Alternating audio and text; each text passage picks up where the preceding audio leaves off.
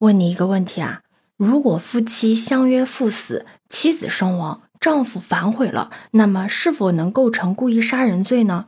你好，我是当当马。由于多种原因啊，一对已经离婚但是依旧在一起生活的苦命鸳鸯呢，相约赴死。但妻子死亡之后呢，丈夫在亲友的劝说下放弃了自杀的念头。那这样的行为是否构成故意杀人罪呢？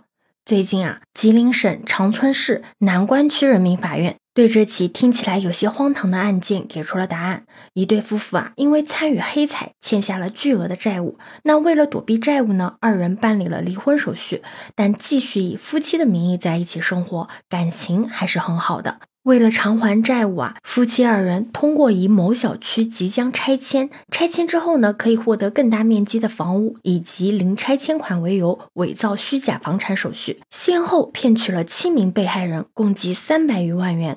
眼看这个事情败露了呀，夫妻两人呢不堪精神的压力，便产生了轻生的念头。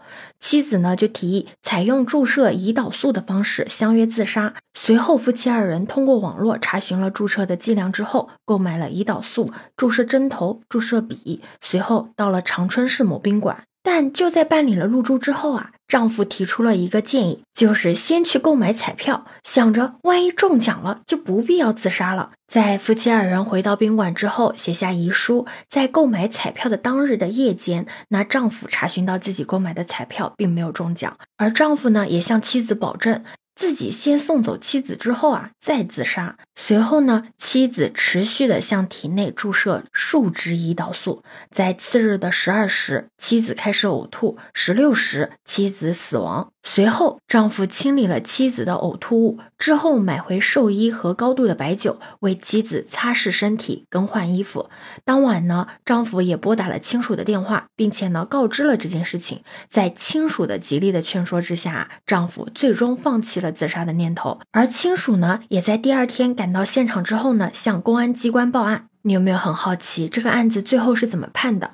那南关法院认为啊。被告人，也就是这个夫妻俩中的丈夫，跟妻子呢相约自杀，陪同妻子购买胰岛素、注射针管等物品，明确的希望并放任妻子死亡。而且他在妻子的死亡的过程中啊是有救助义务，但却始终没有救助，是不作为的故意杀人。其行为啊已经构成了故意杀人罪。那鉴于被告人，也就是丈夫的犯罪行为社会危危害性相对较小。主观恶意和人身危险性呢相对较轻，应当认定为情节较轻。最后，鉴于被告人丈夫明知道他人报警，依旧在现场等待，是属于自首的行为，可以依法从轻处罚。最后啊，南关区法院判这个丈夫犯合同诈骗罪，判有期徒刑十一年，并处罚金人民币二十万元；犯故意杀人罪，判有期徒刑五年，决定执行有期徒刑十五年，并处罚金人民币二十万元。同时呢，判处这个丈夫退赔七名被害人共计二百六十余万元。对此，你有什么看法呢？可以把你的想法留在评论区哦。如果你喜欢我的话，也可以在我们常用的绿色软件搜索“当当马六幺六”，就可以找到我哦。欢迎你的订阅、点赞、收藏、关注。这里是走马，我是当当马，拜拜。